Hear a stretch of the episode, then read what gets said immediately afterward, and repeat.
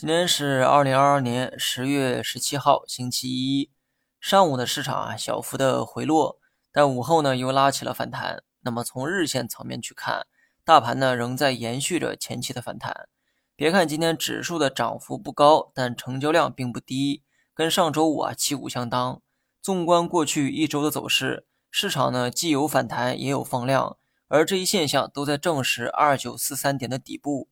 就像四月份也是类似的一个情形，市场快速下跌，跌破了三千点，随后底部出现放量，市场呢也迎来了长达两个月的反弹。历史呢不一定会重演哈，我也不建议大家再去期待长达两个月的反弹，但是适当的乐观，我认为啊没有什么不妥。不管别人怎么说，我个人觉得四季度走反弹的概率是比较高的。之前一直下跌，是因为老美加息的进程始终没有出现拐点。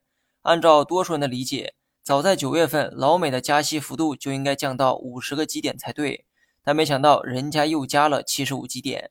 现如今，市场认为十一月份仍然会加七十五基点，所以呢，假期过后，大盘呢又出现了下跌。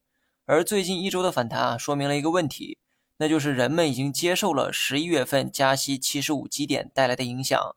换言之，除非说下一次加息的幅度大于七十五基点。否则呢，没有理由令市场回到之前的悲观情绪。那么问题来了哈，十一月份会加七十五基点以上吗？我认为几乎没有可能。所以说，即便大盘出现回调，我也不认为会回到之前的低点。至少在十一月份加息前是这样。至于短期的大盘呢，可以继续按照反弹去看，连涨数日之后随时跌下来也不奇怪。但那种下跌啊，并不致命，也很难改变市场转暖的事实。出于安全考虑，不建议大家再去追高，但继续持仓大概率是对的。